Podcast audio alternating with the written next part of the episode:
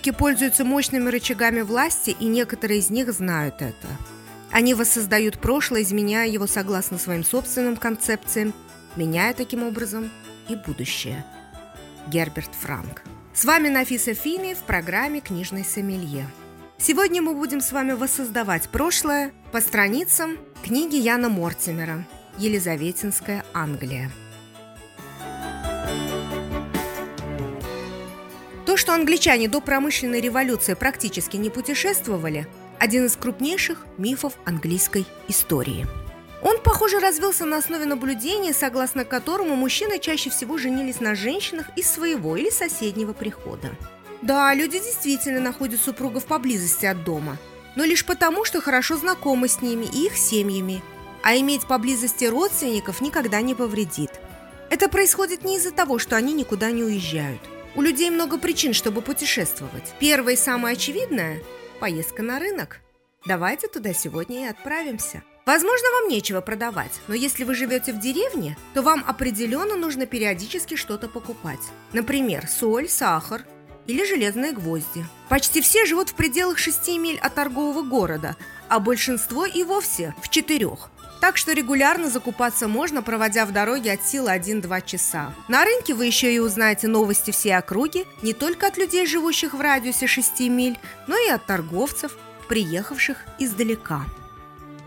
Если вы не фермер, способный полностью себя обеспечить, вам в базарный день придется идти в город за яйцами, маслом, сыром, мясом и рыбой – Кроме того, на рынок идут за свежими слухами. Если вы можете купить... Еще вы можете купить там ткань, небольшие металлические изделия, вроде подсвечников. Там же торгуют и домашним скотом. Фермеры приводят своих коров, овец, чтобы продать их забойщикам и мясникам. Также приносят живых кур в клетках и мертвых кроликов. Деревенские жители могут купить вареное мясо, выпечку, пироги, эквивалент современного фастфуда, а также сколько угодно пива. Городской глашатый делает объявления, например, о королевских прокламациях или решениях, принятых мэром и правительством города. Именно на базарной площади. Обычно рынок закрывается еще засветло, чтобы никто ничего не стянул с в полумраке. После того, как мы погуляли с вами по рынку, давайте поскорее найдем ночлег. Гулять по ночному городу небезопасно, особенно в местах, где есть бедное население – и еще довольно-таки молодое и вооруженное. Вне городов даже люди самого скромного достатка владеют хоть каким-нибудь оружием. Так положено по законодательству об ополчении, непрофессиональном войске, предназначенном для обороны королевства.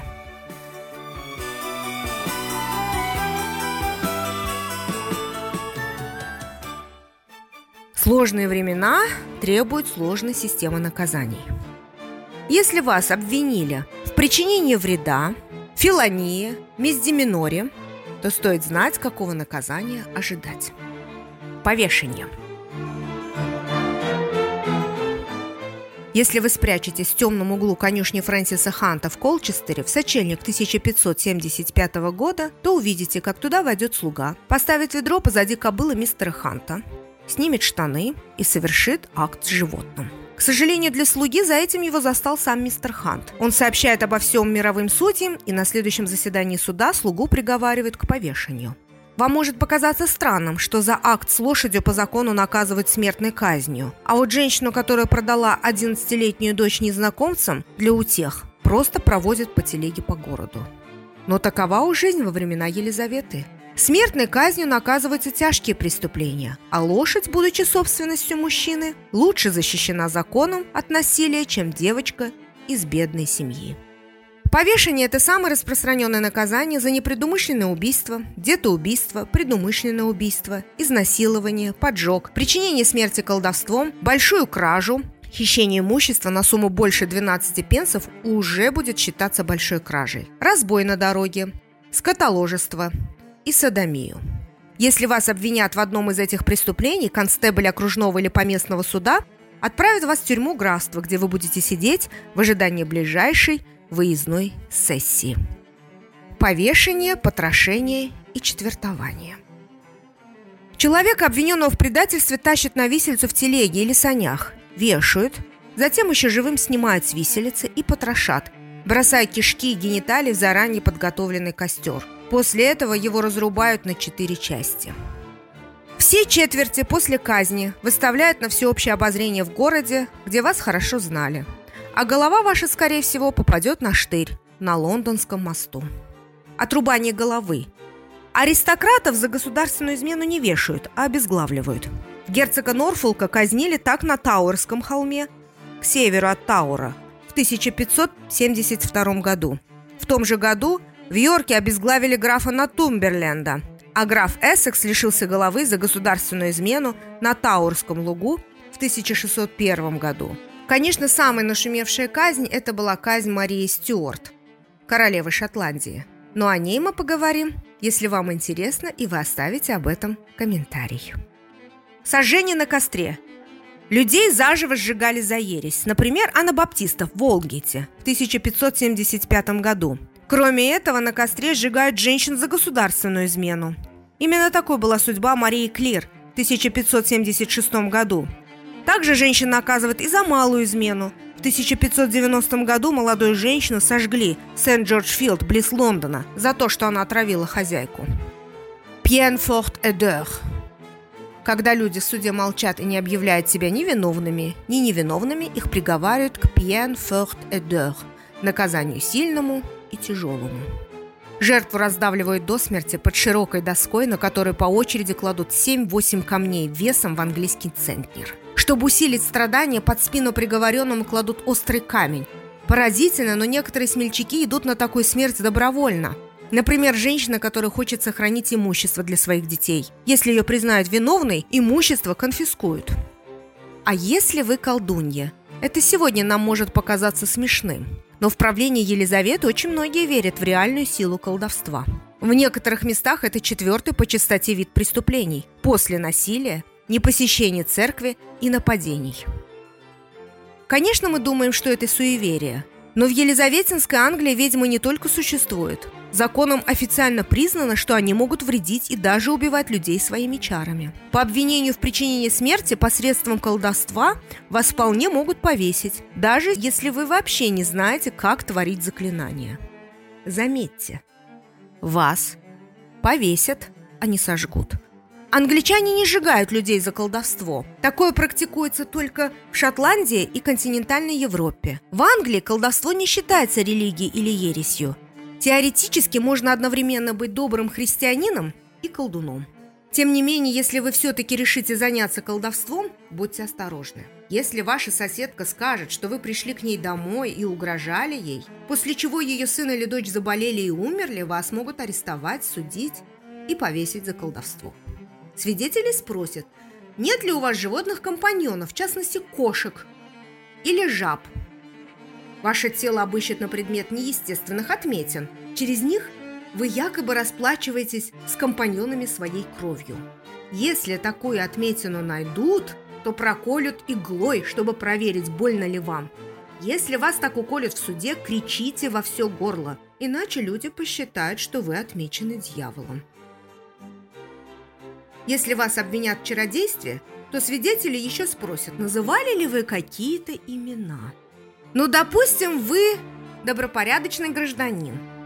Ходите на рынок, не воруете, не колдуете, не изменяете государству, вы даже не католик. Но вы можете просто заболеть. Рецепты домашних лекарств, которые вы найдете в книге по самопомощи, невероятно различаются по своей природе и назначению. Большинство рецептов «Жемчужине хорошей хозяйки» Томаса Доусона общего назначения. Например, крепкий бульон для больного, измельченный миндаль, куриный мозг и сливки, заправленные сахаром.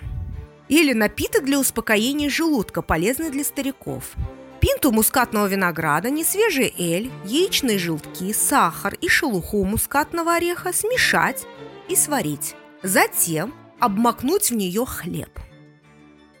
Доусоновское лекарство от любых язв состоит из водорослей скипидара, оливкового масла, овечьего жира или оленьего внутреннего сала, сока бурачника, сока петрушки и канифоля, сваренных вместе и процеженных – меньшее, хотя все же существенное. От 10 до 20% количество рецептов в таких книгах включает внутренности или экскременты животных. В духе средневековых лекарств. Доусон, например, рекомендует такой рецепт для разорванных сухожилий. Возьмите зрелых червей, раздавите их и приложите к ране, и они сошьют обратно сухожилие, разорванное надвое. Рецепт против укороченных сухожилий начинается так. Возьмите голову черной овцы, ромашку, листья щавеля, шалфей, всего этого по горсти и растолките эти травы в ступке. Может быть, вы здоровы и не заболеете. Но есть болезнь, которой вам вряд ли удастся избежать. Чума. Никто не знает точно, сколько людей умерло от нее за время правления Елизаветы, но, скорее всего, не менее 250 тысяч человек. Можно ли сделать что-нибудь, чтобы избежать чумы? Ответ прост – почти ничего.